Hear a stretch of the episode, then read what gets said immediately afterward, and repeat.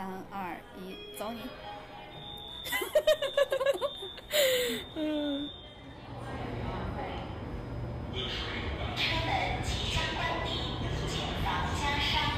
Hello，大家好，欢迎来到银河地铁站。怎么不说话？我就想出其不意的。大家好，我是哥哥，大家好，我是辣妹。欢迎大家在每周二准点蹲守我们，在各个平台上我们都有发布。然后呢，也欢迎大家来微博找我们玩，我们的微博是银河地铁站，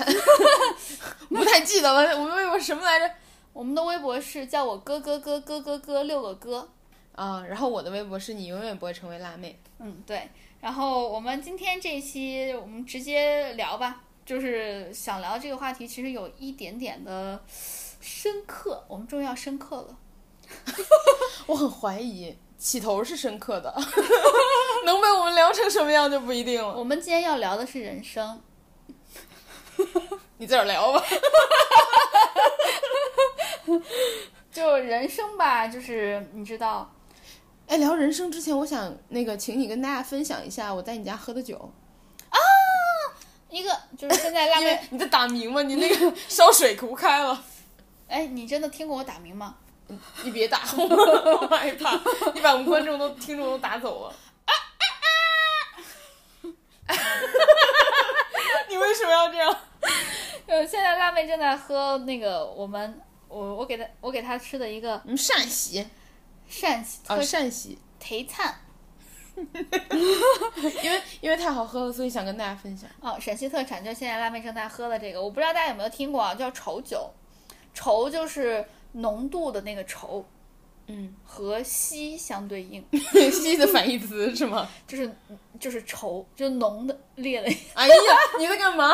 浓稠的稠，对，酒就是大家一般喝的容易上头的那个酒。你到底在说什么？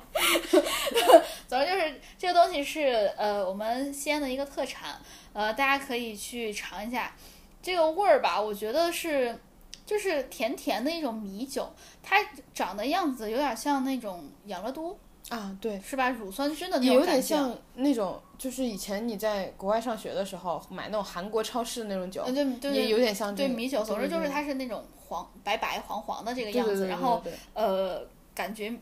感觉有点像乳酸菌的样子。但重点来了，要怎么喝呢？我还没说它的味儿呢。哦，对不起，对不起。就是可能我我感觉西安的吃的有，尤其是甜点有一个共同的特点，就是就是喜欢放那个黄桂，嗯。就是桂花儿，嗯。所以这个酒里面其实也是有一股桂花味儿的，甜甜的。然后呃，他买的时候你可以看到他会说，呃，是即食即饮还是即开即饮的，嗯。所以它其实凉着可以喝的，但是我们其实从小都喝的是加热之后的，就是把它烧开了之后喝，你会觉得酒味儿没有那么的浓，然后它的甜味儿和桂花味儿是更明显的。我一开始闻，你一开始就是开了让我闻嘛，嗯，我闻的时候其实对它没有什么太大期待，因为我觉得花味儿有点重，但是喝的时候觉得、哇，就酒香四溢，对，你是会觉得它那个花味儿是伴随着酒香，没有花味儿没有就是占盖过占主要。对对对对对。对，然后我觉得刚一打开闻，它有点酸酸的发酵的味道。嗯其实我个人不是很喜欢这种发酵的味道，嗯就是酸的味道。但是它呃热了之后喝是没有那个味道的，尤其是烧开了之后，哪怕再放凉，我觉得又没有那个发酵的味道了，还蛮神奇的。嗯就是因为我我我现在喝的不就是已经晾凉的嘛，嗯，就没有那个发酵的味道了。就刚刚刚，但是刚煮热的时候，我觉得是最好喝的。嗯嗯嗯，我们其实冬天的时候就会喝这个东西。我马上淘宝下了一单给我爸，大家可以尝一尝试试，其实也不贵。我买的是两升，哎，二点五升，就是家庭装，买了两瓶儿，好像就花了几十块钱。对我刚刚看的是二十块钱，差不多。不过大家要热的时候一定要小心啊，这个东西很热的时候其实挺容易开的，就溢出来的，而且它是一瞬间咻就出来了，在你没有反应之前它就出来了。什么冷知识？就是我，因为我热的时候溢了两次，嗯，所以大家也要小心。来自一个过来人的经验，就我们其实在家，就从小到大，只要热抽酒的时候，每次每次都会有就盯着锅，盯着就看着，嗯要不然 真的很容易溢出来。然后它是甜的，就擦起来特别黏，嗯，所以就我强烈安利大家这个好喝的。嗯然后这个就是要给大家的安利，话说在话题之前的故事。对，然后现在就开始跟大家说我们这一期要讨论的话题，就是人生，人生，主要是主要是因为我前一段时间就是下了一个软件，然后那个软件叫买一堆堆，然后啥？哎你不知道？不知道埋埋堆堆。然后这个软件上是有一大堆的 TVB 的剧，就是粤语的剧、港港剧那种。嗯，呃港 gay，就本来大家听我的普通话已经听懂了，听了你的又不懂了。港剧。然后哎，大家不要跟我学啊，我我瞎说的不一定对。那大家跟你一起去学出了歌式粤语，就是我这七，开辟自己的门派。我这七流粤语把大家教成了十四流粤语。完了。然后，然后是因为我下了那个 app，然后嗯、呃为什么下了那个 app 呢？跟大家推荐一下，就是如果你有一些移动、联通的那个积分，嗯你是可以兑会员的。啊，对我兑了个会员，然后就在家看。他我是无意发现的这个剧，这个剧的话是一个豆瓣上评分呃二零年的一个高分小众冷门剧，嗯嗯嗯，然后叫《香港爱情故事》。香港爱情故事对，然后他 你今天刚学会说话是吗？不是，因为我在想，因为我们今天其实要聊的和房子有关嘛，我觉得其实拍香港的还蛮对的，因为香港的房价，我觉得已经不是一般的吓人了。已经疯魔了。对对对对，而且这个故事，呃，它其实就抓住了最最本质的点。这个故事整个就是围绕房说的，嗯嗯嗯，整个一个故事。然后它的呃特别之处在于是，它不是很像一个普通的 TVB 的剧。就以前你看 TVB 都是那种金枝欲孽，然后 就是那种剧，嗯嗯嗯，它是一个很短小的，只有十二集，然后、哦，那我可以看，对，只有十二集，然后每集大概四十分钟的一个小短剧。嗯，嗯，都是一些你没有怎么听说过的演员演的，就是年轻人演的。它是每集一个小故事吗？还是连起来一个小连起来一个小故事？你为什么 你每次都要纠正自己吗？它是一个连起来的一个完整的故事，啊十二集讲了一个故事，啊，对，一个很小的故事。然后它讲的是一个以一个家庭作为背景。我看这个的时候，我看这个剧比较明显的点就是说，学习了很多冷知识，因为香港的那个房子的，呃。形式跟我们其实还是有点不太一样。我们现在抱怨房价贵，但我们至少还是买得起的，或者说 买不起贵的就买便宜的，买不起中心线的买不起一线，我们买二线、三线的。对，就是那种一线大城市旁边的小城市。对你多少是有一个攻防希望的，但他们有些人是完全没有攻防希望了已经。对对对对。然后他们就住一些公屋，然后公屋的话，呃，哦，我有听说。对，就是像我为什么突然想聊这个剧，是因为我前一段时间看微博，然后我转出来了嘛，就是呃有有人拍的香港的楼房，然后它都是高楼，就好多好多几十几层几十层，平均都是这样，嗯。然后一个高楼的一个大的全景，然后就像很多很多的小格子，然后就说就是东亚人的呃愿望，一辈子就是买一个这样的小格子。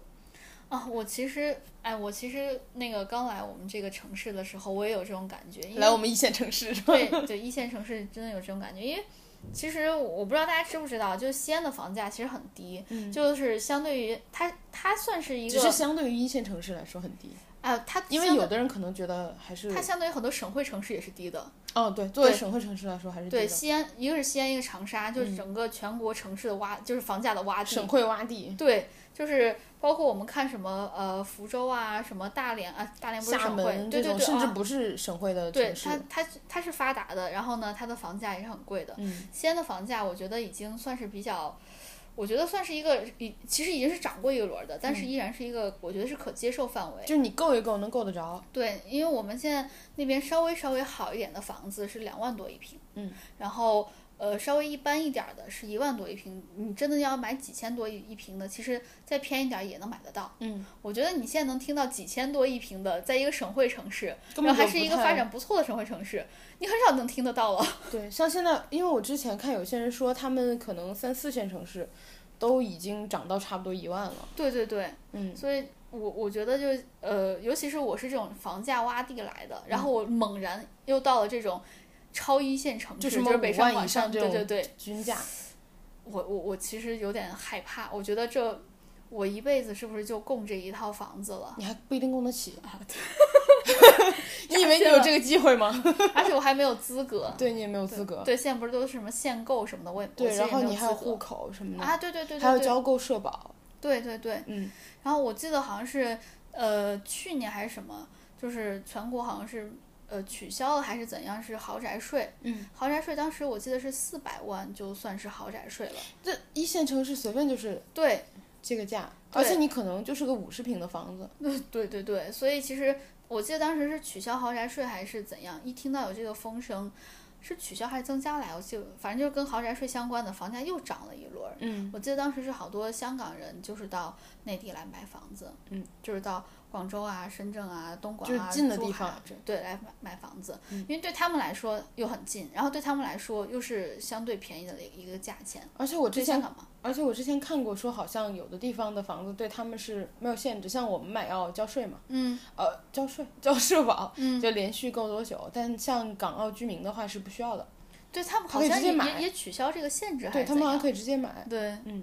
所以好像是因为这个，好像是就是广东这边房价又被抬了一轮儿。啊，是。然后呃，就刚刚提到的，就是就是因为看了那个照片嘛，然后就是说东亚人好像一辈子就供一个这样小格子，嗯我就想起了我前一段时间看的这个剧。然后这个剧的话，它主要就是围绕一个家庭，这个家庭的话是呃一个一对爸爸妈妈，嗯一个大哥，然后一个二姐，然后还有一个小妹，一个这样的家庭围绕他们衍生出来的所有的故事。嗯然后那个爸爸妈妈的话，就是住在公屋里，就是属于呃，妈妈是结婚之后就没有再工作了，嗯然后爸爸就是做水水管工，嗯，然后供一家人的生活，然后他们就是、哦、那很难。对，然后他们就是不到那个买房的那个。没有买房的钱，嗯，然后就，但他们一家人也等于是说有一点控制在那个能够申请公屋的那个收入范围内，这样你就有公屋可住。对，因为我记得好像是公务也是有一定申请的限制，要求对。首先你得能申请得上，其次你还有对你的收入有要求。对，然后我看那个剧的时候，我发现有很多，因为我其实对香港没有那么了解吧，算是、我看的时候觉得有很多呃很有意思的东西，比如说就是那个公务的话，就那对爸爸妈妈，嗯，他们俩其实就是爸爸就是比较大男子主义吧，嗯，然后就在家使唤妈妈，然后说他没有出去赚过钱什么的，嗯，然后就。就吃，比如说吃花生吃到一地的壳，然后让妈妈来扫什么的。嗯、然后那个妈妈其实就在家忍了很多很多年，嗯、忍到孩子都长大了，出去工作了，小妹终于上大学了，嗯，她想离婚。哎，但是我觉得他说这个话不太成立。如果他妈妈也出去工作的话，那他们不就是已经超过住公屋的标准吗？他们就住不了了呀。对，就是也有这个也有这个原因嘛，等于就是这个妈妈就是一直在家，然后这个爸爸就是一直有一点无限无限制的那个无限度的使唤他，对，哦他自己为了孩子也要在家照顾。你想生了三个孩子，确实也不太方便出去工作，嗯，然后就无限度的使唤他之后，到了一定的承受压力的极限，他不想承受了，就想要离婚，嗯，然后要离婚，结果去申请，嗯，呃，律师告诉他，你还要证明你夫妻感情破裂。然后就是说你必须要分居，嗯，然后又扯到了房子问题，他没有办法去别的地方住，他怎么去分居啊？对他没有东西可以住。对他分居不了。就是这个剧比较有，就是比较好的一点，就是说它整个就是围绕着房子说的，嗯整部剧所有的线索，嗯，全部都是围绕房子。然后那个妈妈，哦对，如果大家要听这一期的话，小心剧透啊！如果你们要听的话，因为我会把它说的很细，我们为了讨论这个剧嘛，嗯，然后这个妈妈就呃说，哎，现在是剧透环节吗？就很多剧。这个其实没有到很后面，我觉得不算剧透吧。这个等于是开始，行，那你要剧透，你跟我说一声。嗯然后呃，等于就是说他为了要分这个居，嗯，要要离婚要分居，但他做不到，然后他就问了那个就是政府工作人员，然后人嗯家告诉他说，你要实在只能住在一起也可以，然后你要证明你夫妻感情破裂，你们虽然住在一起，只是因为你没地方住，然后你们已经是分开生活的状态了，嗯，也就是说，第一你们不能睡一起，第二你们吃饭，然后什么打扫，然后收拾东西什么，全部都是各做各的，哎，那这个也很难，就很困难。因为你们毕竟已经住在一块儿了。对，然后结果就真的是那个妈妈回去之后，嗯，就把自己的东西全都落开落开，然后就拿到别的地方来，嗯，然后呃，这个剧的话，我其实有看一些补充知识，他们申请的公屋虽然就是你住还是能住，就是你一家给你地方住，嗯，但实际上可能也就是个五十平吧，什么之类的。他的那个大哥。然后是拉了个帘子，睡在客厅那种。嗯。然后小妹的话就是一个底下是柜子什么的，然后他小妹是在顶上是个床，然后也是拉个帘子，也是在客厅里住。嗯，就等于他就是一个特别小的，只是给你一个能够住的地方。对能够住的地方，然后爸爸妈妈就一个房间这种。嗯然后幸好因为就是呃二姐搬出去了，嗯然后二姐就是从小因为在家里看不惯爸爸就是这么对妈妈态度不太好，嗯很早就出去了，所以他妈就是和他爸说决定要离婚分居的时候，嗯就住二姐的床，二姐的床就跟小妹顶头，就是天上的两个两个床，哦，然后拉个帘儿而已，那其实就是一个容身之所，它没有任何的什么居住的，你也没有隐私可言。嗯对然后就我看的，我觉得很很压抑吧。嗯然后那个呃大哥的话，就是有一个女朋友，嗯然后女朋友的爸爸是那种好像是海关退休的人员，嗯。然后就有一些退休金啊，然后有一些福利，嗯。就住到了一个相对好一点的房子里。嗯。然后那个，但他爸爸所有的退休金都用来买这个房子了。嗯。然后呃，他那个房子虽然不是一个那种公屋，好像是一种给就是有福利人员的嗯。特殊的楼会好一点吧，因为香港的那个楼市环境有点复杂，我也不是特别清楚，好像是这样。嗯。然后，但是一个这样的房子里，即便是这样，他们家也就两间房，就是他爸一间，他和他弟一间，就是大哥的女朋友。那其实，在香港已已经算很好的了。对，已经算不错了。然后那个他跟他弟就是一间房，左边一半他弟，右边一半他，一人一张床，然后都是三十岁的人了，嗯，就是你就觉得这种居住环境也是挺挺难受的。因为我我我为什么说这种环环境已经算是不错的了？因为我是之前听说过，呃，我一个朋友的亲戚，他是以前在香港上班，嗯然后那个那个叔叔其实已经算是做的比较好的了，然后他是被派到香港去，等于是还有公司给他解决房子。嗯，然后呢，因为他的级别比较高，然后让他住的比较好，他住的是七十多平的房子。哦，他一个人，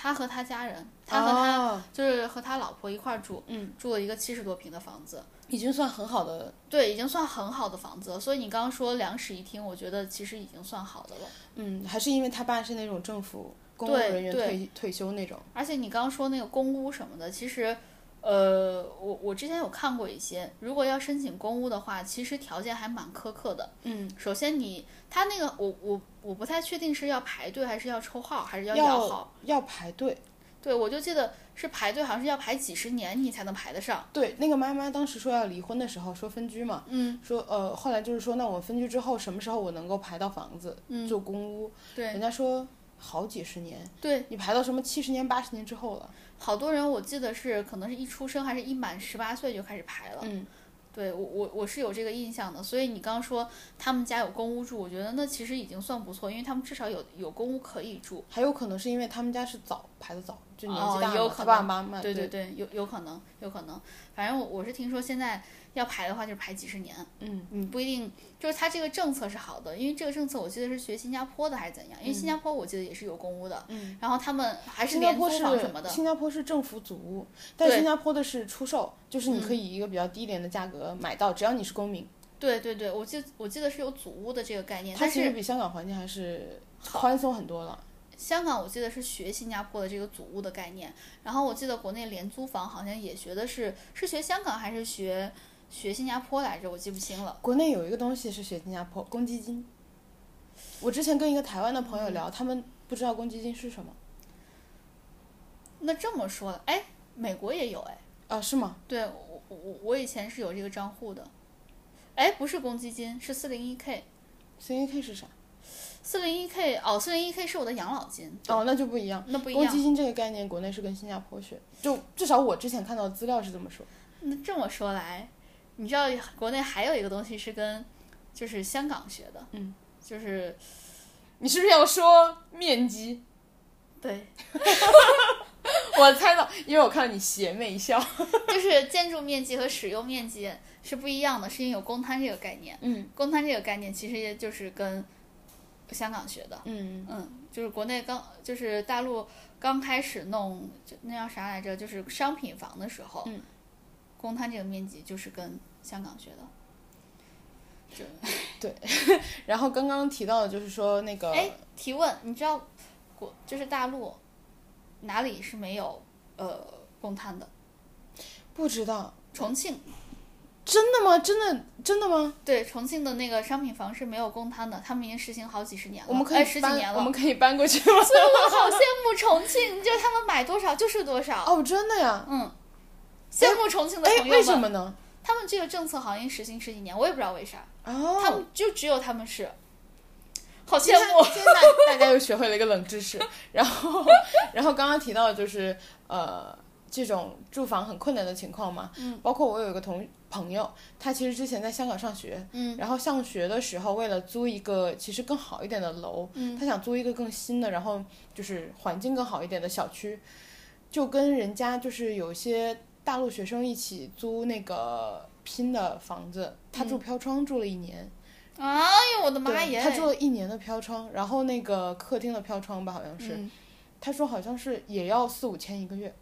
这么贵，对他住，但他那个房子好像也还比较好，然后住飘窗住了四五千一个月。我的天呐！因为我我们之前在美国上学的时候，就好多人，就你知道加州的房房价嗯特别贵，嗯就尤其是湾区，就是旧金山那边什么呃硅谷那边的房价，嗯其实已经很贵很贵了，都没有出现这种情况。嗯，他们就拼就是厅长，嗯，就是可能会租那种呃两室两厅的房子，然后哎厅都当房间用。呃两室的房子，对，然后一个厅会住一个人，会或者最多最多住两个人，嗯，都没有出现住这种飘窗的情况。嗯，飘窗其实也是大陆跟香港学的，你知道吗？就是真的吗？偷面积，啊，因为飘窗你知道就稍微伸出去一点点，嗯，但它算在面积内，因为它好像没有真的在它没落地。对，所以它好像是算一半的面积，啊，真的，我不知道。对，好像是这样子，我不知道呃。好像是有一段时间是有这么实行，我不知道现在是这样还是怎样。嗯然后对，然后现在就是像香港的住房问题就还比较严重嘛。我看这个剧的时候太有可怕了，因为我们平时只是看新闻听说，嗯，然后你看那个剧的时候，你能看到对呃方方面面的所有人，就是真实生活的影响，然后加上这个男生，嗯，他跟那个他的呃女朋友，就是普通小情侣嘛，就是那种普通的广告公司啊，那种呃食品什么公司吧，就是啊广告制作那种，里面那个大哥，对，大哥和他女朋友两个人是同事，嗯，然后就提到，嗯，他们俩就买不起房嘛，嗯然后就说那个大家都住在家里，就是为了结婚省点钱存钱这样。哎呦，然后你想三十岁就住在，呃，没有完全没有隐私这种环境下，其实有点压抑吧。然后他们俩每次出来约会，嗯就都是下班之后在外面约，约完了回家。嗯。然后包括就是，其实第一集开头挺劲爆的，就是大家在等酒店。嗯。然后好多情侣在门口等酒店，嗯。因为大家都住在自己的家里，就是没有办法一起生活、一起住。嗯。然后为了存点钱，然后二妹的话，呃，就是二姐的话是在外面从小就自己租租的地方住，嗯。很早就没有读大学就出去了，嗯。因为和家里理念不合嘛，性格比较可能直的那种，嗯嗯然后想当摄影师，嗯，但是一直都拍那种婚礼啊、拍广告啊，就是一直拍不到他想拍的，就是那种真正的呃，可能文艺作品吧。嗯嗯嗯。他就也拍了他住的地方，他住在一个车库，嗯，天哪，嗯，他但是他就是比较有设计感的车库，可能就结合他的人设，就是做的比较文艺的那种，但是住的是个车库，然后里面还一度有演到说，呃，因为交不起房租断电，他就在车库里就是自己的房子里点蜡烛，他的床就是一个铺在地上的一个那个床垫，我的天哪，我我是知道美国好多人这样子，他们住在集装箱里。哦，真的吗？对，就是个人破产的，他会住在集装箱里面，就实在是，实在是交不交不了钱了，然后呢就会租一个还是买一个那种集装箱，就破了的那种，就住在集装箱里面。所以我我有看过很多集装箱改造，嗯，就是为了改善这个环境。你知道集装箱其实就是一个大铁皮盒对，它什，么都没有，冬冷夏暖的，对 对我的反应还挺快的，对，就是什么都没有，然后没有没有洗手间，嗯，对啊。这是一，个最，它没有上下水，嗯。然后它没有什么呃暖气，它不通电，嗯。这些全都是要靠你自己解决的。具体怎么解决，你就是集装，所以才有集装箱改造。嗯。就包括我们之前，呃呃，去一些就比较条件不是很好的社区，就是在美国的时候，你能明显感感觉到那块的人生活条件不太好，房子比较破啊什么的。嗯，他的房子其实也没有到这么窘迫，其实他可能里面至少比较破是个屋，他至少是个房子，嗯，他至少也没有说是像你说的那个，就是香港的那个样子。因为香港其实我之前去的时候，我有这种感觉，就是太挤了。我们住住而且楼太高了，对你看不到天，就是你被所有的高楼包围了。对，我我我们看就可能呃广东是很很多地方就呃我不知道大家有没有听过五条人，他们有说过就那个乐海队，风的五条人，那他们之前住在城中村是有那种握手楼，嗯就是呃两个人住在呃那个楼是面对面的，然后大家从那个呃房间里面伸出去就可以互相握到彼此的手，这是俗称的农民房。对，就是握手楼。但是我看香港的房子，它很多的设计是那种永远照不到阳光的，我不知道你有没有看到过。嗯它一个楼可能是这样，就是南北向的，一个房子是东西向的，嗯所以它交交界的那个地方有一段是就有一黑溜儿是永远射不到阳光的。哦，就我，所以我在想，他们那个采光权，他们到底是你知道，每个房子它都是要有一定间距的，就是国内就是大陆其实有规定那个采光权的这件事情嘛，嗯，就是你必须得规定你要多长时间内一定能要射到太阳才可以。嗯，我我都不知道他们有没有这个规定，还是他们就是有，但是就遵守不了。不太不太清楚。而且我不知道你有没有就是在我们现在这个城市有看到过，就是广东这边其实有好多呃商品房什么的，是由香港设计师设计的。其实你能看出来区别，你看那个楼，你都能看出来风你能明显。感觉到它就是香港设计师设计的，对，挤，嗯，它风格不一样。对，它就是很挤。你一看这个，你你能感觉到它，它就是挤，嗯，没有任何的，我我不知道它设计是理念是什么，我觉得它可能就是最大化的利用空间。嗯，那楼或者房间歪七扭八的，它不是一个正的房间，就我们可因为能像我们买房追求就是户型可能要方方正正什么的。对对对，什么什么南北通透啊之类的，嗯，是他们就歪七扭八的，就是斜着。可能就是习惯了，然后他们的设计风格就是最大化的利用小的地皮或者小的空间。嗯我不知道你有没有听过，就是深圳有一个地方，嗯就是有一个公交车站还是什么叫百鸽笼，不知道，但听起来好形象。它好像我不知道它具体在什么地方，但是它给我的感觉就是香港的居住现状。嗯，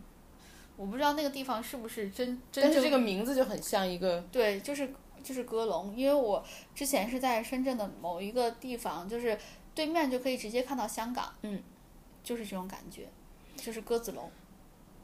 太压抑了。我们我记得是前两年走在香港的那个街道上面，嗯其实那个时候就香港还不像现在这么乱七八糟的，但但那个时候其实已经有一点点那种颓势了，感觉。嗯我们走在那个路上，你明明感觉到是一个很主要的一个街道，我记不清那主，主干道。对我我记不清那街道叫什么了，嗯，但是绝对是一个主干道。我们走在路上就滴水，就楼上就滴水，就是那种呃就老房子，民房子，对，民房滴水。我不知道是滴的是洗衣服的水还是空调水，但是你你想想，我们走在大陆的街道上，你走在任何一个因为它，路会比较宽，也不会允许说你那个滴水会滴到，你的房子不会直接朝到街道这么多。对，它不会伸出来。对，我觉得我很少很少很少很少，我基本上没有过这种经验，就是我走在大街上，头上不时的滴一下水，嗯，就给我感觉太压抑，太压抑了。而且香港给整个给我的感觉就特别压抑。就我在香港，我生活我觉得生活压力也太大了。就像就像刚刚提到的这种房子，嗯，你你什么都买不起，你的工资就比如说呃，香港的薪水其实相对来说比较高一点嘛，对但和你的房价比根本就无力支撑。杯水车薪。对，对，就我有感觉到香港整个的节奏也很快，嗯，就包括他们走路、他们说话都很快节奏，嗯，我不知道你有没有注意过，他们的电梯速度特别快。啊，我没有注意。我其实因为我随心飞嘛，我嗯就全国各地到处飞，嗯我能很明显感觉到香，当然不包括香港啦，就之前，呃，去香港，嗯，电梯速度特别的快，嗯，我们现在是在这种超一线城市，其实我们的电梯本身算是快的，嗯，我前一段时间，呃，包括去南京，然后去重庆，然后回西安什么的，我能明显的感觉到。所有的电梯都没有我们现在在这种超一线城市电梯速度快。我觉得我们可能习惯了，因为你这么一说，我想起来，我前一段时间不是去汕头嘛，嗯，然后坐电梯的时候，我朋友说了一句，就扶梯是吧？对我朋友说了一句说，哎呀，电梯好慢。对，然后我没有反应过来，我就是你这么一说，我觉得好像有有这么回事我。能明显感觉到，就是我从我们现在这个城市去其他任何一个城市玩儿，嗯，都明显感觉到他们的电梯没有我们现在这个城市快。但是在香港更快，更快，我感觉就在飞，就叮就到了。你你稍微不注意，你你这个楼梯你踏不上，就是那一节台阶你踏不上。嗯，而且我不知道你有没有注意到，过马路的时候，我们平平时过马路，就是它会有那种呃盲人提示音嘛，就是滴滴滴的那个声音提醒你可以过了。香港的也滴的特别快，对，就我们平时听到滴的时候，就是那种滴滴滴滴，他们滴滴滴滴滴滴滴，它声音很急促，我觉得你很很尖，我觉得你很适合，你要录各种 拟声，拟声，你今天拟了好多声，之前也拟了好多声。就是明显能感觉到，呃，香港的确实是更快。压力又大，节奏又对，而而且大家不得不节奏快，其实。对，就是可能你稍微慢一点儿，你就被淘汰了。我以前有个同学，然后就是在国外上学的同学，嗯他跟我说，嗯，当时我们聊天嘛，嗯。就说吃什么吃饭什么的，他当时说了一句，他说以前他妈晚上要工作什么什么的，然后他都是自己下楼在便利店嗯。买点吃的，然后后来聊起来，就包括我后来看了很多呃其他的那种影视作品什么的，嗯，就你发现有的人会打两份工，他白天一份也不够，是是包括，之前有一个演员，就是那个梁烈唯，嗯。然后他也算是 TVB 就有一点名的演员了。嗯他之前为了结婚，然后就是想给，也是想对他老婆很好，嗯想给他老婆一个呃更更好的婚礼，然后就是办得更盛大一点，更 fancy 一点。嗯，他就除了当演员之外，还要去茶餐厅打工，就是为了赚更多一点。你这么一说，我其实现在也是。嗯你你也是身兼数份工，对，因为我其实还有另外一个副业嘛，嗯，那个其实现在没有赚多少钱，但是我是指望他给我赚钱的。就是作为一个未来的希望，一个 Plan B。一个也是 Plan B，是因为我们现在是做的是互联网行业，互联网行业不就是三十五岁走人 对，三十五岁退退休，还剩下五年就到了，它是我的一个 Plan B。然后再下来就是，如果我要转型的话，其实我这个副业还是想留着的。嗯我觉得可能也是因为我们在这个超一线城市，我觉得两份工才比较就是你能够比较踏实。对对对，我觉得就是可能我们现在有点在朝香港的那方面靠近了，就是超一线的城市，超一线城市真的是太，呃，怎么说呢，就是太快了。嗯，我朋友来找我的时候，就是小李，他来找我的时候，他 又是大家熟悉的小李，小李来我们这个城市来找我的时候，他说他很能很明显感觉到我们这个城市的速度，整个的速度，嗯，是要比西安更快的。嗯，但我其实没有这种感觉。你习惯了。对他，因为他是工作日来找我的，嗯他说能感觉到，但我我自己没有感觉。他可能也是从各种比较小的事情，比如说什么电梯之类的来感觉到的。我其实还有一个感觉，就是我在这个城市里，呃，包括我我们的上司，嗯就是我们的有几个女上司，嗯，我有特别明显的感觉，大家都很急躁，对对对很容易一点就燃，对就是你的压力又很大，事情又很多，对，就我我觉得你不能承担任何人去拖垮你的进度和效率。对，所以我现在我觉得这也是想做副业的另外一个原因，就是我想稍微的抗一下风险。嗯，我就是现在我不知道大家有没有这种感觉，就是你在一个一线城市工作，你的抗风险能力其实还蛮差的。对，其实像我们最近都有一点想看看其他的机会嘛，有没有嗯办法找工作。嗯然后我之前一怒之下差一点就辞职了嘛。嗯之所以就是想说行吧，当时也也是领导挽留了一下嘛。嗯然后之所以觉得说行，那我顺便也看看，有一个原因也是因为，虽然我现在自己能负担我自己一个人住，嗯，但是其实租金还挺高的。是我如果有薪水的情况下，我是能负担的。嗯我如果停一个月，可能就会要开始动用我的存款，嗯，就我觉得一旦动用存款就开始慌对，就会慌，因为你的存款是只只少不多的。对，就开始慌，所以也没有办法。然后你呃，包括我们之前提到的有其他的同事，然后觉得工作有点开展不下去，也不敢换，嗯，包因为他自己的有家庭啊，有什么的，对，就是我们认为能力特别好的那个男生。对，就很困难。对，所以这其实这也是我们今天想聊关于房子的这个事情，就是你觉得买房子是一定要或者是必须的吗？我其实以前觉得我很潇洒，嗯我觉得不需要买。然后包括那个，嗯，那个男生，就刚刚我们提到那个男生，嗯他其实也是，他现在有家庭了嘛，然后他买的房子不在我们这个城市，买在一个周边小一点的城市。对，相当于卫星城的感觉。对，然后相当于就是说大家买不起，嗯，然后买不起，又觉得你好像得买。得买。然后我年纪小的时候觉得我很潇洒，我不用买，是因为我当时对房子的概念是说它是一个呃住所，对对对对对。然后我觉得住所嘛，我不喜欢就可以换呀，我租房呀，我不停的搬呀，对，我还可以给自己留很大的空间。我如果想出国就出国，想换城市就换城市。而且如果你要租房的话，你其实换一个地方工作的话，你租房其实更方便。对，然后现在发现其实呃为什么大家会买房产，是因为它有一定的金融属性，对，这就是它帮你抗风险。对，这就是我刚刚想说的。我们为什么说到这个风险的这个事，或者是抗风险的这个事情？其实房子就是有这个属性，嗯，它是一个固定资产，然后呢，它有它有抗风险的能力。但大家要仔细分辨，因为呃最近有一些就是虚高的情况，对就是大家买的时候一定要看清楚。对，所以我哎，这也是我，这也是买房子的一个比较难的地方吧。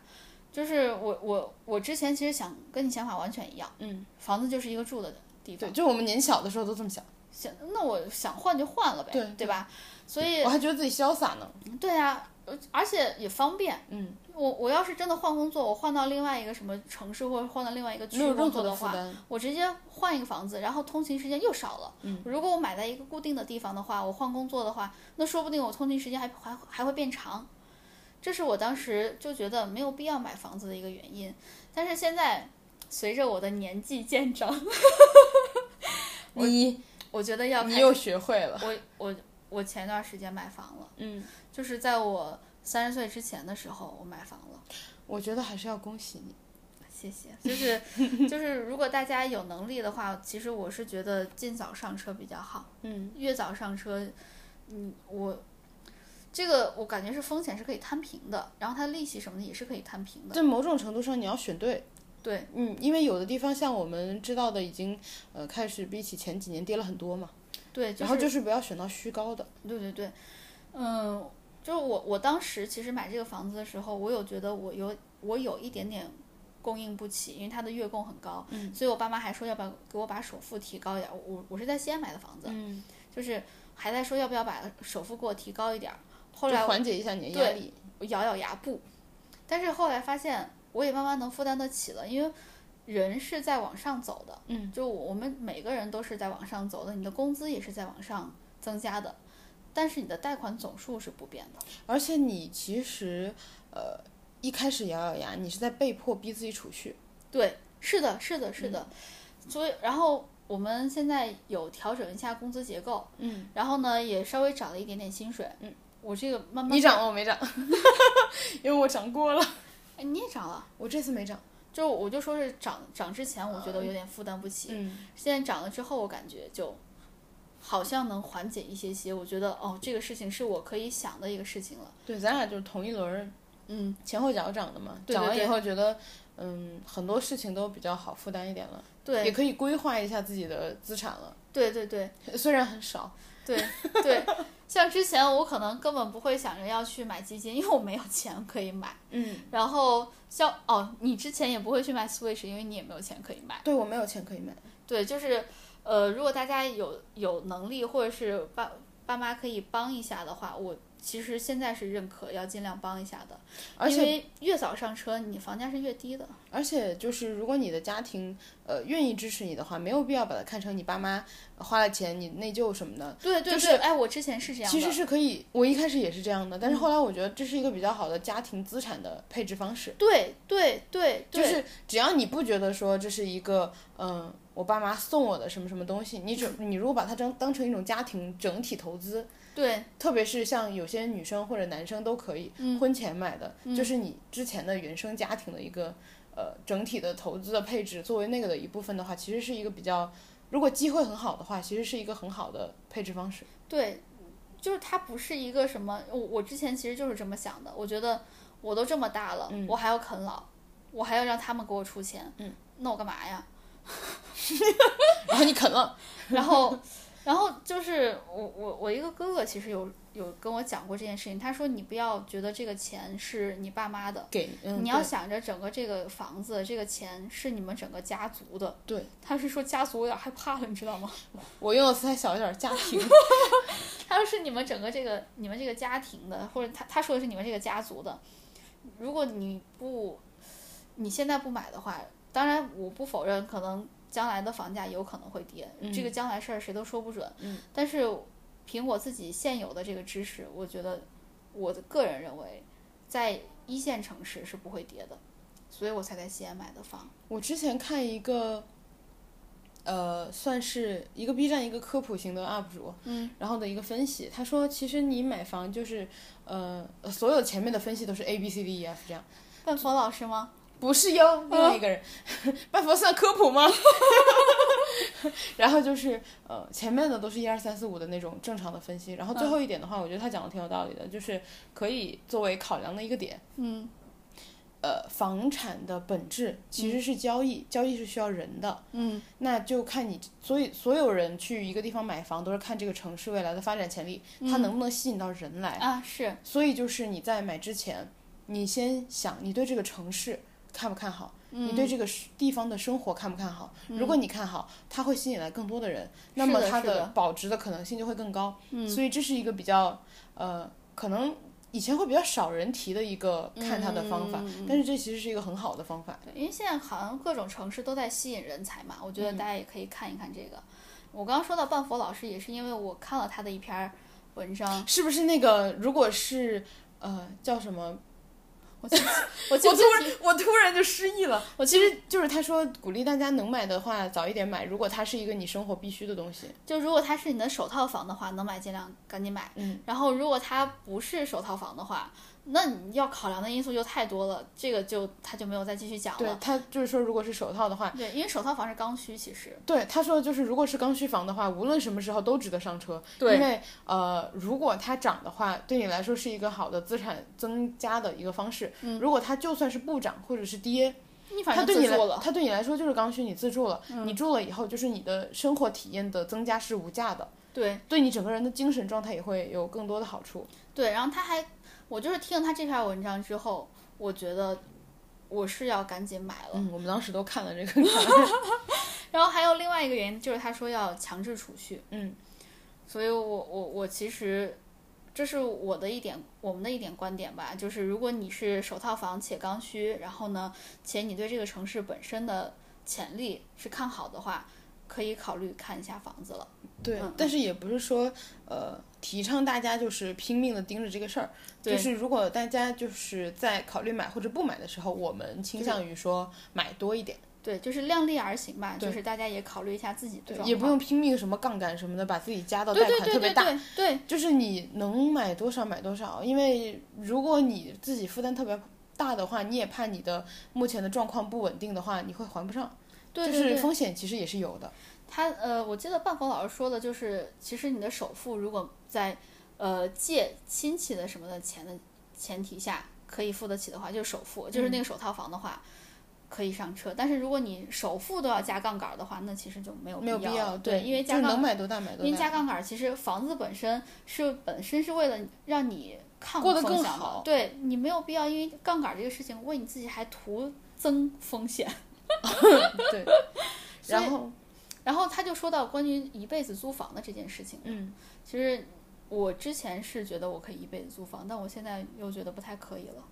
我之前看过有一个观点，就是说你现在年轻的时候还可以租，对，一个是房租也会水涨船高，嗯，然后你等于是一直在为房东的打工，因为他可以随意定价，嗯然后。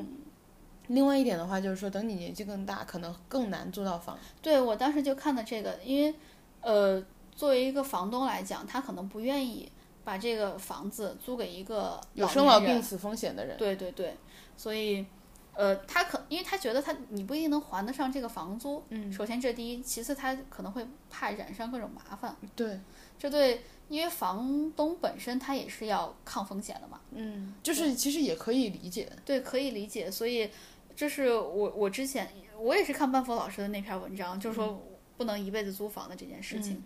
就是反正范佛老师对我买第一套房影响还蛮大的，因为是刚需。而且之前我呃其实看过很多人就是说，嗯呃这个观点不一定是对的，嗯，但是就是之前有看到像高晓松啊说他一辈子可以不买房啊什么什么的，就追追求诗和远方嘛。嗯然后我当时看到有一个人说的话，我觉得也挺有意思的。他说那是因为他想买的时候随时都买得起，对对，就跟，我们的情况其实不一样。对对，对，他是随时可以买，我们不是。对，其实跟我们大部分普通人的情况是不太一样的。而且他本身这个人，说实话就是值钱的，至少比我值钱，对吧？而且我可以这么说。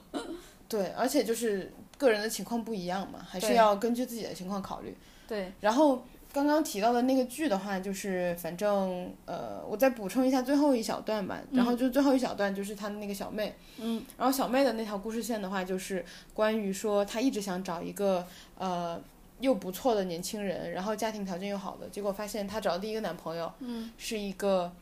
呃。也住公屋的男孩儿，但是那个男孩儿为什么看起来就是消费条件还可以？嗯，是因为他一直在无止境的跟信用卡借钱，啊，就是完全没有理财观观念，嗯。然后就感觉花的很大，嗯，看起来就条件挺好的，但实际上背了一身债。嗯。然后那个小妹就是她所有的那个嗯自己幻想出来的场景，他们如果结婚了，他们如果在一起，全部都是被人追债什么的，然后 然后然后就觉得这个其实不太能接受嘛，嗯然后他就刚好这个时候出现了另外一个男生在追求她，然后那个男生的话是一个新加坡的男生，嗯然后是一个很上进，然后学霸，然后从很小的时候就开始投资理财，就研究这种东西，嗯家庭条件也很好。然后到了香港说我想看一下香港的房产房市，嗯然后就跟着去，因为摇号你要交那个定金的嘛，嗯就交了那个钱就进去了，进去之后摇中了，摇中了之后他说行，那就买吧，嗯是一个 这样的男生，但是那个小妹就是觉得他跟他在一起生活有保障吗，结果后来那个男生是无止境的，就是呃想要就是那种规范他，就像模范生带着你，然后让你一起变模范，就规范他的所有。有行为，说你为什么不好好努力，然后这个时间你不应该休息，你应该去讨研究商业策略，研究创业，研究什么什么，嗯然后最后他就是。给的小妹的这个结局就是说，呃，也没有跟这个男生在一起。虽然这个男生是他想要要的那个有经济基础的那种类型，然后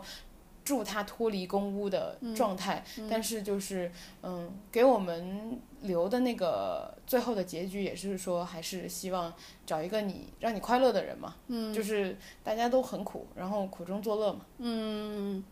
所以那你觉得房子和爱情有必然联系吗？我觉得如果你婚前买就没有。我我其实赞成大家如果有这个实力的话，婚前买，一个是呃可以避免很多麻烦，嗯因为有很多，因为就像我之前聊的时候有谈到过，我是很很想追求爱情的纯粹的，嗯然后我不希望有别的东西去影响它吧。嗯然后，如果大家有这个能力的话，买很小就很小喽。嗯如果可以的话，就婚前资产也不用说搞到大家婚后就是弄得很复杂喽。嗯嗯，嗯然后一个是这样，然后另外一个的话就是，嗯，我觉得我主要还是想要爱情纯粹吧，但是房产是你一定会如果结婚遇到的一个问题。我觉得两个人在一起，其实本身就比一个人抗风险的能力要大一些。对，如果你有一方失业了，还有另一方扛着呢。对，就是可能就我我们说的那个我我我我司的那个能力很强的那个男生，嗯，他之所以一直在我司就是坚持啊什么人啊什么的认真工作啊之类的，是因为他老婆现在在自己创业。而且之前在家带孩子，对我其实。我其实还挺认可他的做法的，就是当一方在追求那个风险的时候，就是创业本来就是高风险高收入嘛，对吧？高风险高收益，然后那另外一方面就要相对稳定一些，嗯，所以他才在我司，我觉得就是做的比较辛苦吧，嗯，相对来说，也是比较受，就是受到的打压比较大，受到的欺压比较大，对但是也在忍，对，就但是从他们俩这个家庭本身来说，是很稳固的。对他一个是追求风险，一个是呃一个是追求收益，高风险高收益，另外一个人就是低风险低收益嘛，嗯，对所以我他们两个整个这个家庭来说，我觉得是稳固的。但是我觉得所有的这种事情，包括他的家庭本身，是要你这一对嗯，有非常坚实的感情基础和互相信任。对对对对对、嗯对，就不会出现什么一个人富了就抛弃发妻什么什么的这种的。对，然后你要商量好，其实要完全没有怨言也很难。对，嗯，所以这个也是，不过他们他们现在买房，我其实还觉得挺开心的，就很为他开心，对，因为他确实太苦了。我们都觉得他太苦了，而且他值得更好的。嗯嗯嗯嗯，就是关于房子和爱情这件事情，我觉得见仁见智吧。就是很多人就觉得，就是房子和爱情有的时候就是为了会会为了房子会吵得不可开交啊之类的，就会也会把已经存在的本身的爱情弄得很难堪。但是呢，有了房就是没有房子吧，其实两个人又会觉得心慌慌的。我其实之前呃租上上一套房子的时候，嗯有我们有出现过类似的情况，就那个时候我我没有工作，嗯，然后呢，我男朋友的那个呃那叫啥来着，工资也很低，我们俩其实可就可支配就是你们俩收入当时状态都不好，比现在差很多。，对我比现在差得多，他比现在差一些，毕竟你是零嘛，当时。他是一，然后哎呀，你好烦。然后我又不是很想向我爸妈要钱，我嗯当时就不停的就是从美国寄钱，因为我当时在美国有一些那个存存款对嗯，就是一直在慢慢的花花花花花。当时我们俩其实就经常吵架，就觉得看不到希望。嗯，就是两个人都好了之后，就是我找到现在这个工作之后，然后呢，他也换了现在这个工作之后，我们俩又慢慢的好一些。嗯，然后就觉得当时吃的苦，就是当时现在看当时住的房子确实很苦，然后现，但是现在想想原来就是没有苦中作乐，只有苦。嗯，嗯，但是还是就是说，还是要有一定的感情基础和对互相的支撑，对，就我才过才能这个。度过来这对，我就。是想说这个，如果你互相没有信任，或者互相之间没有什么太坚实的爱情的话，很容易变成一盘散沙，走着风走着 风就吹散了，风一吹就散了。你是故意吗？发漏、发烂、发臭。哎呀，那是奶香。哦哦哦，对不起，对不起，对不起，对不起，然后。反正就是呃，我们就是两种类型吧，就是像你现在的情况，有人可以和你互相支撑，嗯，你抗风险能力肯定就是更好，然后呃。也是对你的生活来说，如果有一些很难受的事情，会有一个人可以帮你暂时承担一下，嗯对然后你可以去寻找一个更好的地方。嗯，然后像我这种情况的话，就是单身是人士，单身人士，单身人士 的话，其实只能靠自己。嗯，是的，然后你可能就是说平时多做好储蓄吧。嗯，呃，我其实花钱也会，之前吧，比现在就是薪水更低的时候花的特别特别克制。其实我当时花的特别少，然后我会每个月拿到钱的时候，嗯，先给自己除了房租之外，嗯，然后只留一千五在卡上，嗯。其他的钱我先全部存了一个账户，嗯，然后我就只花那一千五，挺好的。其实就其实非常少。你嗯想一千五要在一个一线城市，你要包括坐车，你要包括交通，然后呃有时候还有管理费，然后水电，嗯然后还要吃饭，特别特别少。然后我经常克扣自己，所以我之前养成了不买东西的习惯，就是因为当时薪水太低了，我又觉得我抗风险能力太差，一定要储蓄，嗯，就特别克扣自己。对，现在你有觉得好一些吗？现在涨了两轮工资，觉得好一些了，然后现在也能存的多一点。然后我在那个一千五的基础上给自己加了一千，就是觉得，呃我现在能这么过了，对，就会好一些。但是就是还是在比起加的工资来说，肯定超过一千嘛。嗯，就我还是用把大头都储蓄了，因为就是对，所以我们其实也非常建议我我我我自己其实也是这样子的，就是一定要建议大家储蓄储蓄储蓄再储蓄，就是储你只有达到一定的储蓄的基础，你才可能去做任何让钱生钱的事情。对你才能早日的实现你的资产的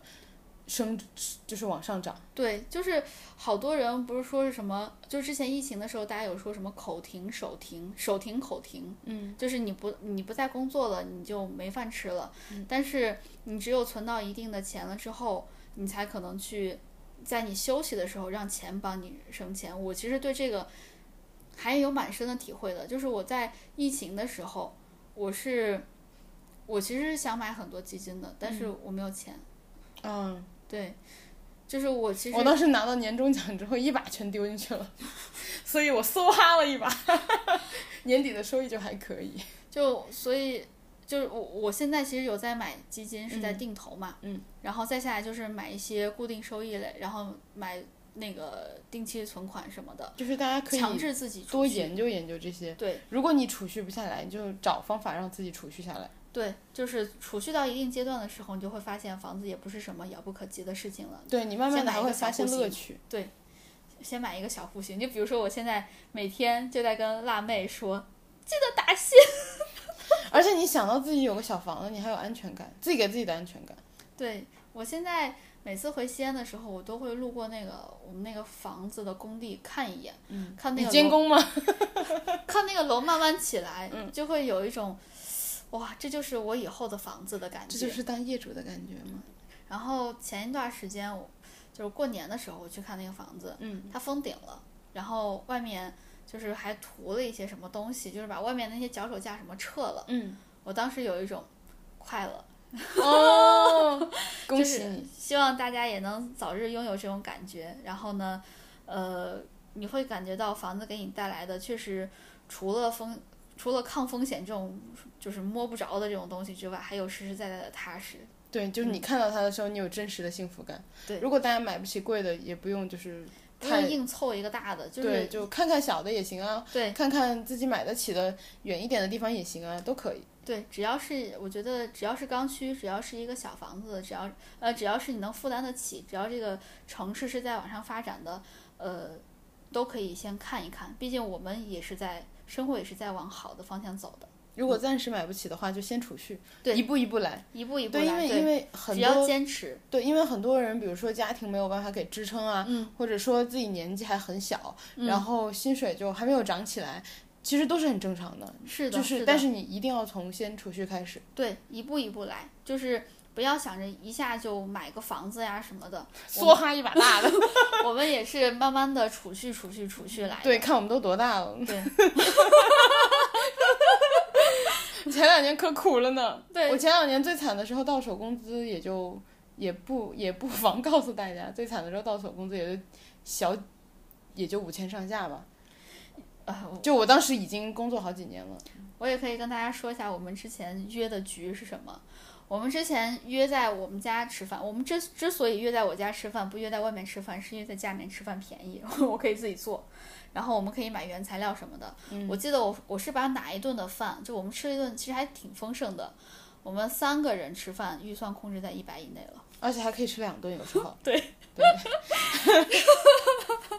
所以就是我们就是大家都苦过，然后我们现在稍微尝到一点点甜了，然后想分享给大家，然后也希望大家也可以呃早日尝到属于自己的这一份喜悦。嗯，你慢慢的看到自己的账户在增长，嗯，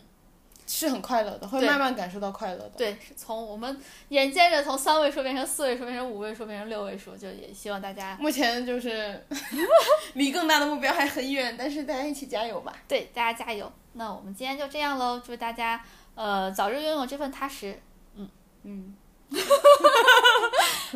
送给大家一个温馨的结局。嗯嗯，温馨的拜拜，拜拜。拜拜。